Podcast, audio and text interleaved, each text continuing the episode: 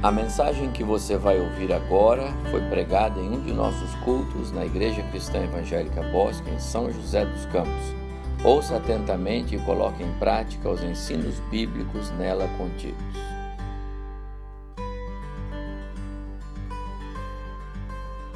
Quero convidar os irmãos para lermos um texto bíblico, Mateus capítulo 16 Abra sua Bíblia comigo.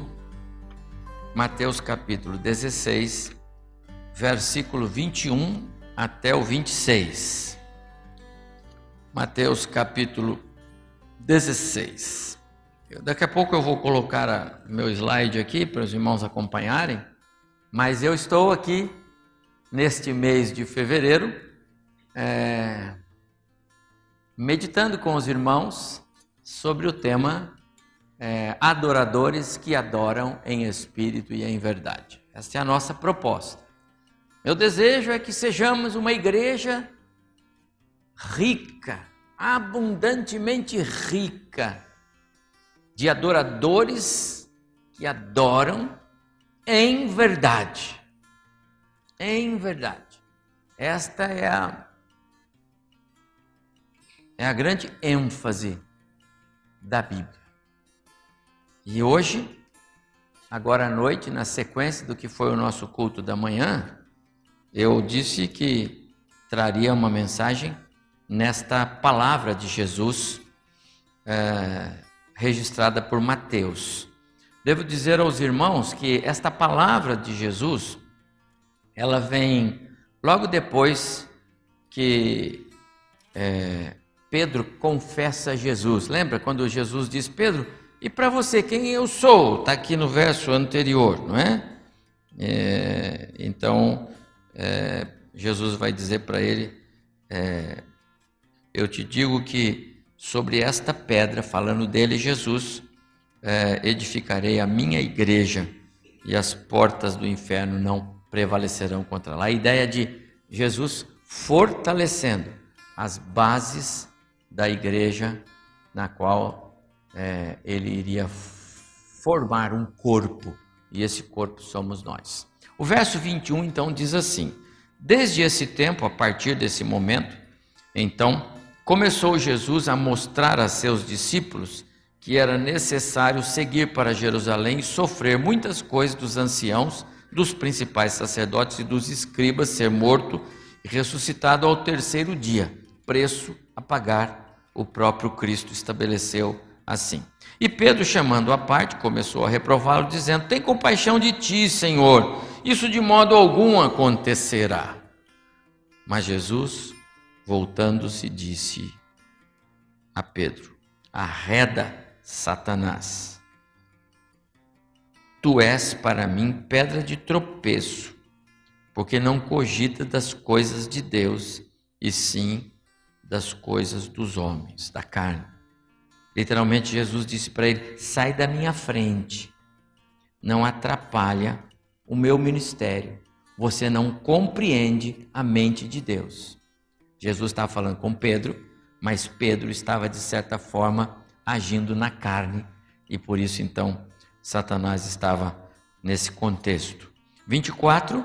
Então disse Jesus a seus discípulos, em função desse diálogo com Pedro: se alguém quer vir após mim, a si mesmo se negue, tome a sua cruz e siga-me. Porquanto quem quiser salvar a sua vida, perdê-la-á. E quem perder a vida por minha causa, achá-la-á. Pois que aproveitará o homem se ganhar o mundo inteiro e perder a sua alma? O que dará o homem em troca da sua alma. Até o verso 26. É, Forte esse texto é, de Mateus, né? Palavras de Jesus. Se alguém quer vir após mim, quer ser meu discípulo, quer andar comigo, quer de fato ser chamado cristão, seguidor de Cristo, pequenos cristos, quer isto?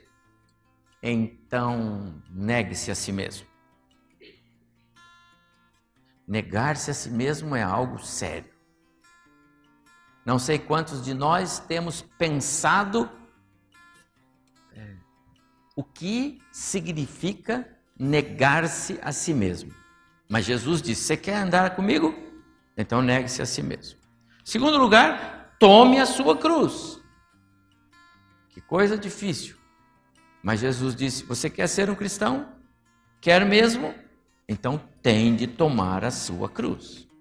E aí você me segue. Esta porção de Mateus, capítulo 16, uma das mais fortes expressões de Jesus, com certeza é, a respeito de adoradores que o adoram em espírito e em verdade, estão nesta porção. É, eu vejo nas palavras de Jesus alguma coisa que parece que vai bater no fundo da alma dos, dos adoradores. Nossa. E aí, eu me lembrei de um texto do escritor da carta aos Hebreus, capítulo 4, verso 12. Você pode abrir a sua Bíblia, porque eu vou alicerçar também a minha palavra nesta neste verso. Hebreus 4, 12. Ah, o autor diz assim: a palavra de Deus é viva e eficaz, e mais cortante de que qual, do que qualquer espada de dois gumes, e penetra até o ponto de dividir alma e espírito, juntas e medulas, e apta para discernir os pensamentos e os propósitos do coração. Veja a profundidade das palavras do autor da carta aos Hebreus em perfeito acordo com as palavras de Jesus. Ah, as palavras de Jesus vão lá no fundo. Quem não negar-se a si mesmo é lá dentro. Não é um, uma declaração, é uma expressão de vida. E quem não estiver disposto a tomar a sua cruz, nós vamos falar sobre isso, não pode me seguir, ou não terá êxito em me seguir, não terá, não será frutífero em andar comigo, não pode ser identificado como cristão. E o autor de Hebreus, da carta aos Hebreus, ou, ou, pelo menos o escritor da carta, o autor é o Espírito, mas o escritor está dizendo que a palavra, ela vai lá no fundo. E aí, meus amados irmãos, eu estou vendo que a palavra de Jesus hoje à noite, para mim e para você, ela vai produzir este efeito. Eu estou citando esse texto de é, Hebreus 4, 12 porque eu quero fazer umas reflexões antes. O que é que eu entendo por vida cristã? O que é que você entende por vida cristã? O que é que você entende que é ser um cristão? O que é que nós entendemos ser um adorador? Afinal, Jesus disse que o Pai procura adoradores que o adorem em espírito e em verdade. Ele me encontrou, ou não? Ou eu é que me achei? Eu, ele me encontrou e me incluiu no corpo dele, que é esta igreja local, ou qualquer outra igreja onde os irmãos estejam reunidos? Ou, ou não foi assim? Não foi o Senhor que me trouxe? Fui eu que cheguei. Porque pode ser, não é? Jesus disse que no último dia muitos dirão: Pai, mas eu frequentava a igreja tal, pai, eu fazia isso. Ele fazia: Eu nunca conheci você. O que é ser um adorador em verdade? E a última pergunta é: quais os compromissos do discípulo com a pessoa de Jesus? Afinal, Jesus nos salvou, ele morreu na cruz, ele deu a sua vida. Que é a vida cristã? Entende, amado irmão? Me parece que às vezes nós precisamos revisitar algumas definições bíblicas que são fundamentais, que elas fazem parte da, da história da igreja. E muitas vezes nós estamos meio que é, deslocados nas nossas é, é, interpretações. E é por isso que eu fiz questão de ir ao texto de Hebreus 4,12, porque o, o escritor ali, ele fala que a palavra ela, ela vai lá no fundo, ela divide. E a minha oração é que a palavra do Senhor, a, a, a partir das das palavras de Jesus, você quer ser meu discípulo? Quer andar comigo mesmo? Então não tem outro caminho. Negue-se a si mesmo. O que é que ele está dizendo? Tome a sua cruz. De que ele está falando? E então siga. Verdadeiros adoradores, que adoram o Pai em espírito e em verdade, estão dentro deste contextos. Vamos olhar para a palavra, para a palavra de Jesus. A si mesmo se negue, tome a sua cruz e então siga-me. Para mim tem o mesmo efeito de Hebreus 4:12. A palavra penetrante, ela corta, ela divide. Porque quando Jesus disse a si mesmo se negue, ele não está falando de aparência, ele não está falando de comportamento, ele não está falando de um, uma mudança assim exterior, ele está falando de algo lá de dentro. Então, essa palavra de Jesus, ela corta lá dentro, tal qual acontece com a própria palavra Bíblia quando nós a lemos. Como eu disse há pouco, eu, eu imagino que nós vivemos uma realidade hoje, no mundo cristão, no mundo evangélico, de uma grande quantidade de pessoas nas grandes concentrações das igrejas que ainda talvez não tenham compreendido exatamente o que é ser um adorador. Quero dizer aos irmãos que é, gostaria muito que hoje à noite o Senhor nos ajudasse a, a uma compreensão e mais do que isso, a uma, a uma mudança interior. Deixe-me dar a, a definição do que negar-se a si mesmo é, pode ser é, entendido por nós. Reconhecer a absoluta autoridade, a absoluta soberania, a toda soberania de Deus, de Cristo sobre a nossa própria vida e nos rendermos, nos entregarmos a Ele. Essa é a, a maneira de nós entendermos o que Jesus quis dizer quando ah, negue-se a si mesmo negue-se a si mesmo. Talvez possamos até não gostar dessa ideia. Reconhecer a autoridade e soberania de Cristo na minha vida e entregar-me a Ele. É isto. Você é nova criatura? Você tem convicção que Jesus já o salvou? Você não está mais seguro, você não está mais condenado à, à, à morte eterna, ao inferno. Você não está. É seguro isso. Você tem convicção disso. Se você tem essa convicção, então você tem convicção de que Jesus o salvou. Ele morreu na cruz e a morte dele valeu para você. Ele comprou você. Olha, se você tem essa convicção, não tem outra saída. Ou você se entrega a Ele e diz: Eu não dou um passo sem que o Senhor diga se eu estou no passo certo ou não. Eu não tomo decisões sem que o Senhor abençoe as minhas decisões. Ou então você estará em um caminho muito perigoso. Agora, quando nós não temos a convicção de que já somos salvos, aí nós podemos agir por conta. Ninguém precisa pedir a Deus que ele é, é, aprove ou não o seu caminho, as suas decisões, se ele não tem parte com Deus. Mas se você é filho, se você já foi salvo, você não tem opção.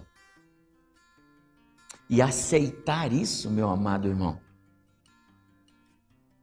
nos rendermos de fato ao nosso Jesus e dizermos, como cantamos, sou todo teu, agora mesmo e de hoje para frente sou teu.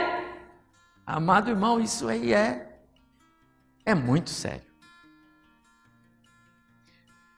E aceitar sem sem murmurar, sem é, perder o brilho da vida, ainda que as situações sejam difíceis. Meu amado irmão irmã, talvez você esteja pensando, mas se eu mudar o que eu estou pensando, meu Deus, que carga enorme eu vou carregar.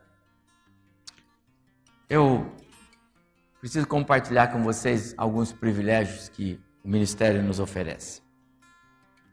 Há mais quase quatro anos agora,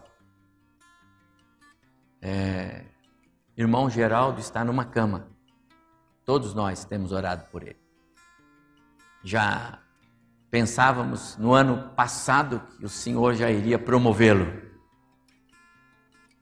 Dona Esther, octogenária, suas dificuldades, uma luta, é a esposa amada que cuida dele 24 horas já não tem mais saúde, mas ela cuida dele. Ela ela faz isso com com todo carinho. Essa esse cuidado dela é uma entrega pessoal. O irmão Geraldo não é nem a cruz para ela, e muito menos ela tem dificuldade. Ela confia no Senhor. É o que ela diz cada vez que eu vou lá. Eu descanso no Senhor, Deus sabe todas as coisas. Negar-se é, é dizer o seguinte: a minha vida está nas Suas mãos.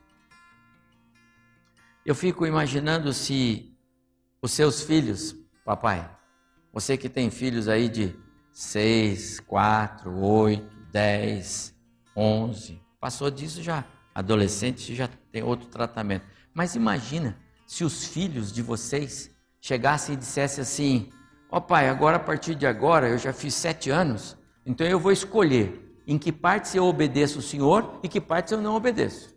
Dependendo da ordem que o Senhor me der, eu não vou obedecer, não. Você já imaginou isso? Mas nós fazemos assim com Deus, não é? Porque Jesus disse: quer ser meu discípulo, negue-se a si mesmo. E a gente disse: Senhor, aqui não. Aqui o Senhor Deixa que aqui cuido eu. Infelizmente, eu, eu tenho encontrado muitas pessoas que têm lutado com Deus, lutado contra Deus nessas questões. Muitas pessoas, muitos cristãos, dizem de forma deliberada: esse assunto já está encerrado, pastor. Nós não falamos mais sobre ele. Muitas pessoas já fecharam questão sobre determinado é, tema e, e Deus não falou sobre aquilo. Muitos cristãos estão andando por este caminho. Eu ouvi uma vez um dizer assim: olha, se um anjo descer do céu aqui, vai ser difícil ele me convencer. Puxa vida, então é melhor eu parar. Sabe o que eu me lembrei? do Dorival Caymmi. Lembra? A música da Gabriela? Eu sou assim, eu nasci assim, vou morrer assim, eu sou assim. Tem muito cristão que eu não sei se ele se, se lembra que um dia ele nasceu de novo, ou não nasceu. Porque para para eu me identificar como um cristão, eu tenho que me lembrar, eu estava morto e o Senhor me ressuscitou. Eu andava nas trevas e agora eu ando na luz. Eu era filho das trevas, agora eu sou filho da luz. Eu era dono de mim mesmo, agora eu sirvo ao meu Senhor. Ele é o meu dono. Ou não é?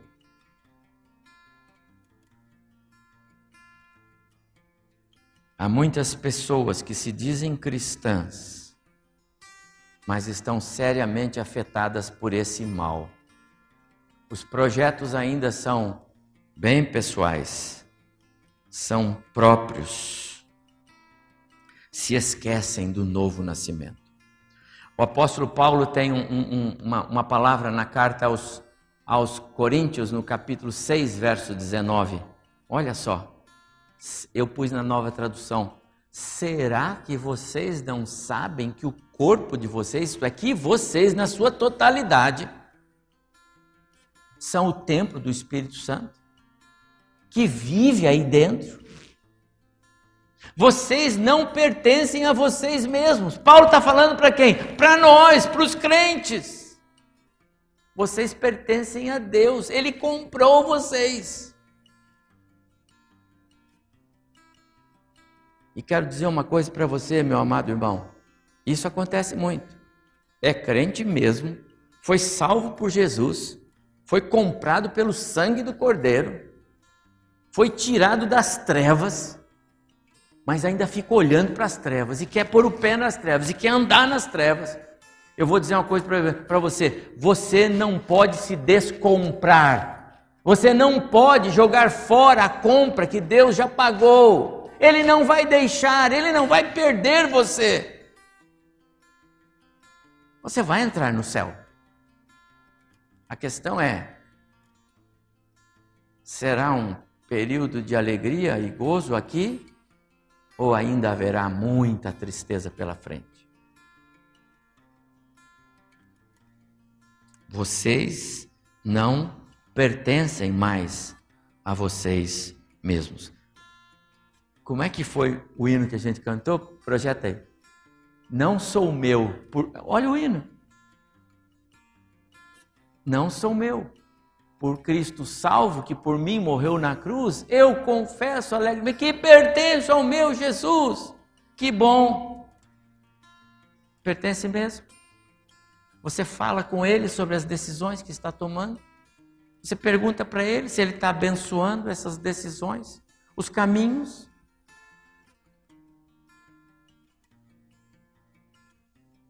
Que é que o seu Senhor Jesus diz a respeito deste ou daquele assunto que você talvez já tenha fechado questão? O que é que Jesus diz a respeito de determinadas matérias que você é, tratou com você mesmo, com a sua própria carne? Os desejos são seus, as vontades são suas. Afinal, você diz assim: eu tenho direito. Direito de quê? Somos pecadores, escravos do pecado. Estávamos lá na, nas, nas garras de Satanás e o Senhor chegou lá e nos comprou.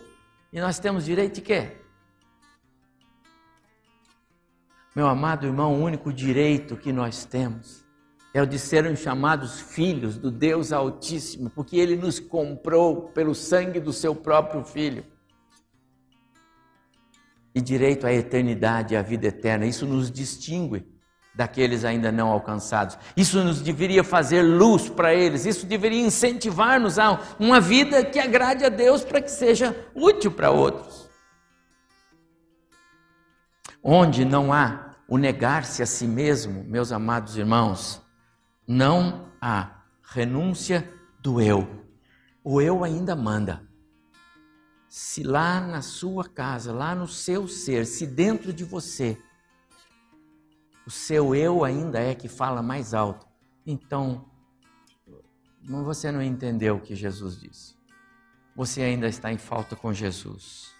Se não há o negar-se a si mesmo, não tem manifestação da graça. Não, não tem. Mas, pastor, mas está tão bom o negócio lá em casa. Sabe? Deus, Ele é um Deus misericordioso. Você não está na graça, você está na misericórdia. Não é que Deus está se alegrando de você, Ele está agindo com misericórdia. Paulo, quando escreve aos, aos, aos Coríntios acerca do povo de Israel lá no deserto que caminhava Um povo desobediente, um povo idólatra, um povo reclamão, um povo ingrato. Mas Deus estava fazendo aquele povo caminhar e vão, e vão, que vocês vão entrar na terra. Mas Paulo escreve assim: e Deus não se agradou da maioria deles, razão porque ficaram prostrados no deserto. Mas tinha a nuvem que protegia eles durante o, o, o, dia por causa do sol muito quente, tinha coluna de fogo que guiava o povo. Ora, Deus não se agradou deles? Não. Aquilo era bênção, aquilo era um cuidado, aquilo era uma misericórdia. Se não tivesse a nuvem, torrava todos lá por causa do calor. E à noite eles precisavam da, do calor para não morrerem de frio. Deus é misericordioso, irmãos. Deus é misericordioso com o nosso cônjuge quando nós somos duros. Deus é misericordioso com os nossos filhos quando nós falhamos. É a misericórdia dele, não é a graça. A graça é para os filhos que andam de conformidade com o que Jesus pede. Onde não há o negar-se a si mesmo, não há vitória sobre o pecado. Ah, como não há?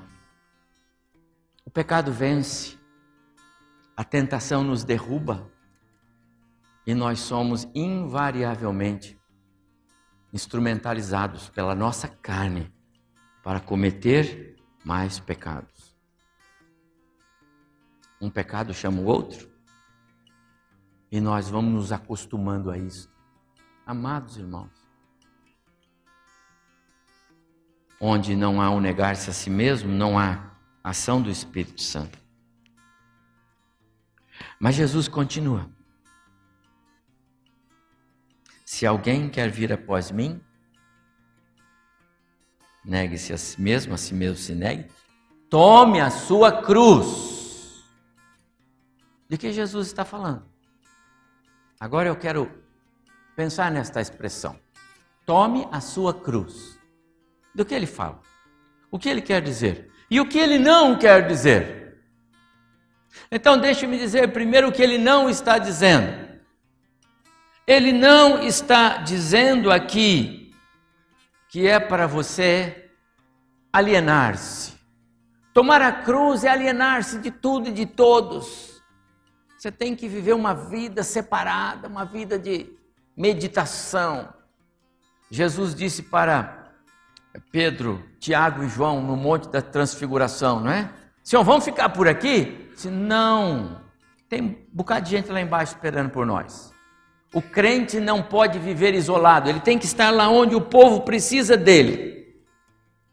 Então ele não está dizendo que tomar a cruz é alienar-se de tudo e de todos. Ele não está dizendo que tomar a cruz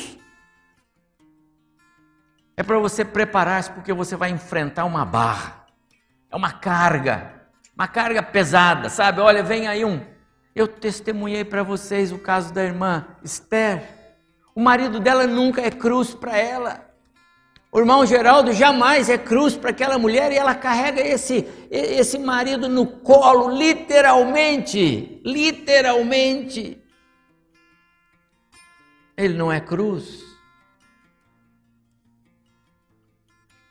Algumas irmãs que eu tenho muita amor e carinho por elas me comovem com dificuldades em seus lares, problemas variados, filhos com dificuldades, mas elas dizem, pastor, isso aqui é meu presente, Deus me abençoa tanto, mas irmã, mas isso aí não é pesado não. Não, não, pastor, você é presente de Deus. Qual é a sua compreensão de cruz? Amados irmãos, Jesus não está dizendo para você, irmão, que a sua esposa, problemática como ela é, é uma cruz. Não, não é isso que ele está dizendo. Nem para você, meu, minha irmã querida, que esse marido seu aí é uma cruz que você tem que carregar. Não, não é disso que Jesus está falando. Ele não está dizendo que é um peso aqui, ali, acolá, de jeito nenhum. O peso da cruz Jesus já carregou. Isaías disse no capítulo 53: ele era desprezado, ele foi humilhado, ele suportou sobre si todas as nossas enfermidades, todas as nossas dores, ele carregou tudo sobre si, ele carregou o peso da cruz, ele suportou a cruz. Isso foi Jesus. Ele suou sangue por causa da cruz, ele ficou angustiado até a morte por causa da cruz. Mas isso foi Jesus, ele já fez isso. Então, cruz não é carga, cruz não é peso, cruz não é sofrimento. Então, de que fala Jesus quando ele está aqui trazendo-nos a uma reflexão para esse soleníssimo tema? Que ele diz: se você não tomar a sua cruz e não então vier após mim, não pode ser meu discípulo. Quando eu olho para o capítulo 40 de Isaías, eu vejo Isaías me dando uma ideia do que é a cruz. Até os jovens se cansam e ficam exaustos. Os moços tropeçam e caem.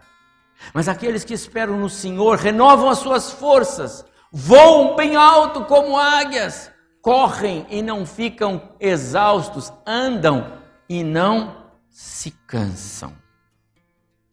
Para mim, amados irmãos, tomar a cruz e carregar a cruz é como uma águia quando ela precisa da pena. E o Criador disse para ela: Olha, dona águia, ou pega aquela pena e coloca sobre você e carrega com você, ou então você não vai voar. E aí a águia pegou todas as penas e colocou sobre ela, e ela pode voar. E ela pode voar alto. E voar alto significa que ela pode se proteger, significa que ela pode alcançar as alturas, significa que ela pode ter destreza no seu alimentar-se. Quando Jesus disse: tome a sua cruz, cruz não é peso, cruz é, a, é, é o instrumento pelo qual nós caminhamos. A cruz é, é, é a viabilização do nosso andar. Tomar a cruz é a disposição, ou é dispor-se a pagar o preço de um viver como cristão, de andar na contramão deste mundo. Isto sim, de submeter a Deus e não a carne, de deixar-se guiar pelo Espírito Santo e não por nós mesmos. Isso é tomar a cruz. Você está disposto a pagar o preço de ser chamado cristão?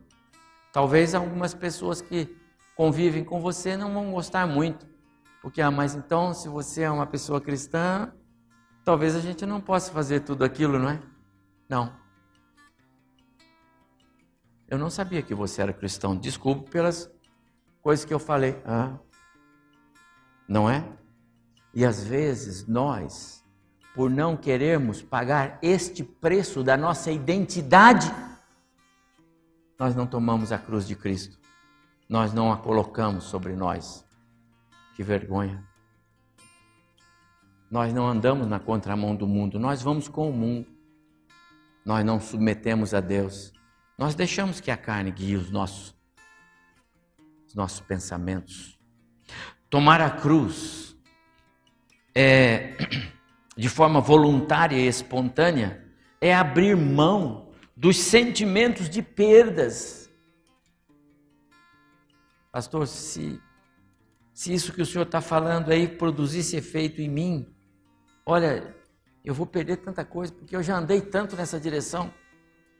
Eu vou ter que voltar. Olha aí, ixi. Abra mão disso, meu irmão. Se é isso que Jesus está mandando você fazer, abra mão disso. Perdas no, no aspecto material, mundano, Tomar a cruz é ter um testemunho vívido da mensagem do Evangelho, de maneira que outros possam ver Cristo em nós. Tomar a cruz é apropriar-se dos, dos benefícios que a cruz nos traz.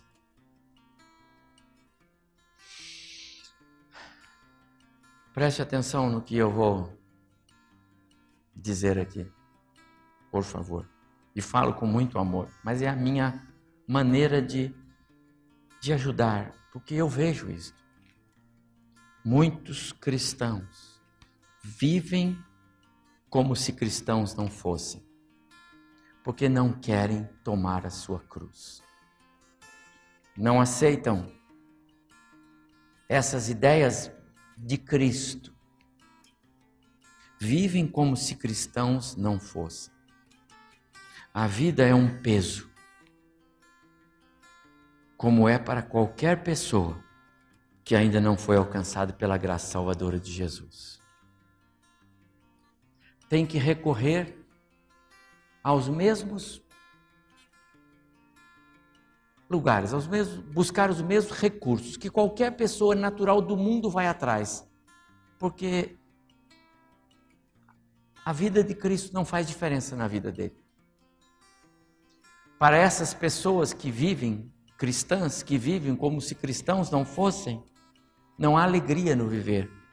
Como é triste ver um cristão que não é alegre. Para essas pessoas não há alegria no lar. Não há prazer espiritual. Não há motivação para viver. Não há motivação para adorar o Senhor. Não há motivação para servir o Senhor. Pessoas que andam de maneira distinta dos outros. O semblante é sempre triste.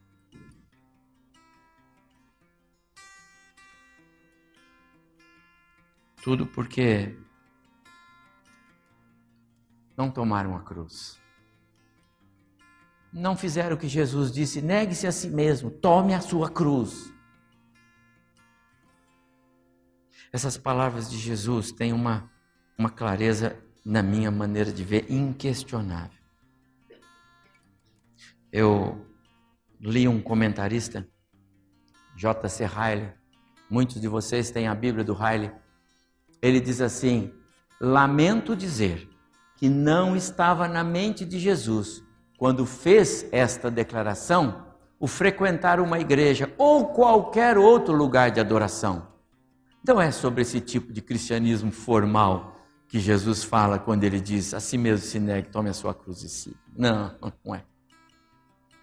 O que o, o comentarista está dizendo é que pouco vai nos ajudar. O viver um cristianismo formal, se a nossa disposição do coração não é negar-se a si mesmo, tomar a cruz e seguir Jesus. Negar-se a si mesmo e tomar a cruz é um estilo de vida. Algo próprio de pessoas que aprenderam a ser adoradores. Nem todas as coisas são como nós gostaríamos. Muitas vezes somos vítimas no nosso lar das armadilhas do inimigo. Nem todas as coisas são como gostaríamos. Mas nós precisamos nos render à palavra de Jesus. Tomar a cruz é uma posição do coração, é da alma, vem de dentro para fora. Adoradores são aqueles que em todo tempo e em todo lugar, com seu estilo de vida, com sua forma de relacionar-se, com o seu modo de agir, estão declarando o tempo todo Aqui já não sou eu quem vive, mas Cristo vive em mim. Palavras do apóstolo Paulo lá em Gálatas, capítulo 2, verso 20. Irmão, irmã, você pode dizer isso. aqui já não sou eu quem vive, mas Cristo vive em mim. Eu sim, eu, eu, eu dou minhas cabeçadas, mas, mas Cristo vive em mim. E quando alguém vem e me diz, olha, mas, mas irmão, o caminho não é esse, eu, eu me curvo, porque eu me curvo à palavra. A palavra ela é soberana, ela é maior, ela tem que ser. Eu não luto contra Deus, eu luto com Deus pelas minhas causas. A vida já é tão difícil, as causas já são tão difíceis. Imagina agora se eu ainda vou também brigar com o meu Deus. Eu preciso de Deus nas minhas causas. Seria prudente nós, cristãos, termos em mente que o Senhor Jesus, que deu a sua vida por nós, que pagou o preço do resgate imposto sobre nós, olha, não se agrada de filhos com mentalidade mundana, que priorizam a si mesmos, as suas vontades, os seus caprichos, os seus desejos. Onde não existe o negar-se a si mesmo e o tomar a cruz, não há resistência aos ataques do inimigo. A única forma que nós temos para resistir aos ataques de Satanás é quando nós estamos revestidos pela graça de Cristo e o poder dele sobre nós. E amados irmãos, quando deliberadamente nós não atendemos aquilo que o próprio Cristo pede, exige de nós, nós não somos aptos para exigir dele a defesa contra os ataques de Satanás. E aí o diabo entra e ele começa a fazer história na nossa vida, na nossa casa. Quantas vezes isso nós temos visto? Onde não há o negar-se a si mesmo, não há ambiente para o perdão nem para o amor. O amor de Cristo não reina onde Cristo não é Senhor. O perdão não reina onde Cristo não é Senhor. Não tem como. Não existe possibilidade disso, meu irmão. Veja como uma coisa se atrela a outra, onde não há o negar-se a si mesmo e o tomar a cruz, não haverá coroa recompensa. As coroas de glórias e as, e as, as coroas de glória e a recompensa é um presente de Deus para aqueles que negaram-se a si mesmos, tomaram a cruz, entenderam o que Jesus está dizendo. Deixe Cristo, que é o seu dono, guiar a sua vida, o seu coração, suas ações, não você. Onde não há o negar-se a si mesmo, Deus não estará ali. Deus não estará ali.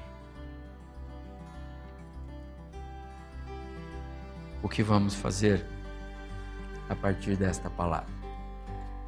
Que caminho você vai andar? Qual caminho você vai seguir? Que decisão tomaremos hoje à noite?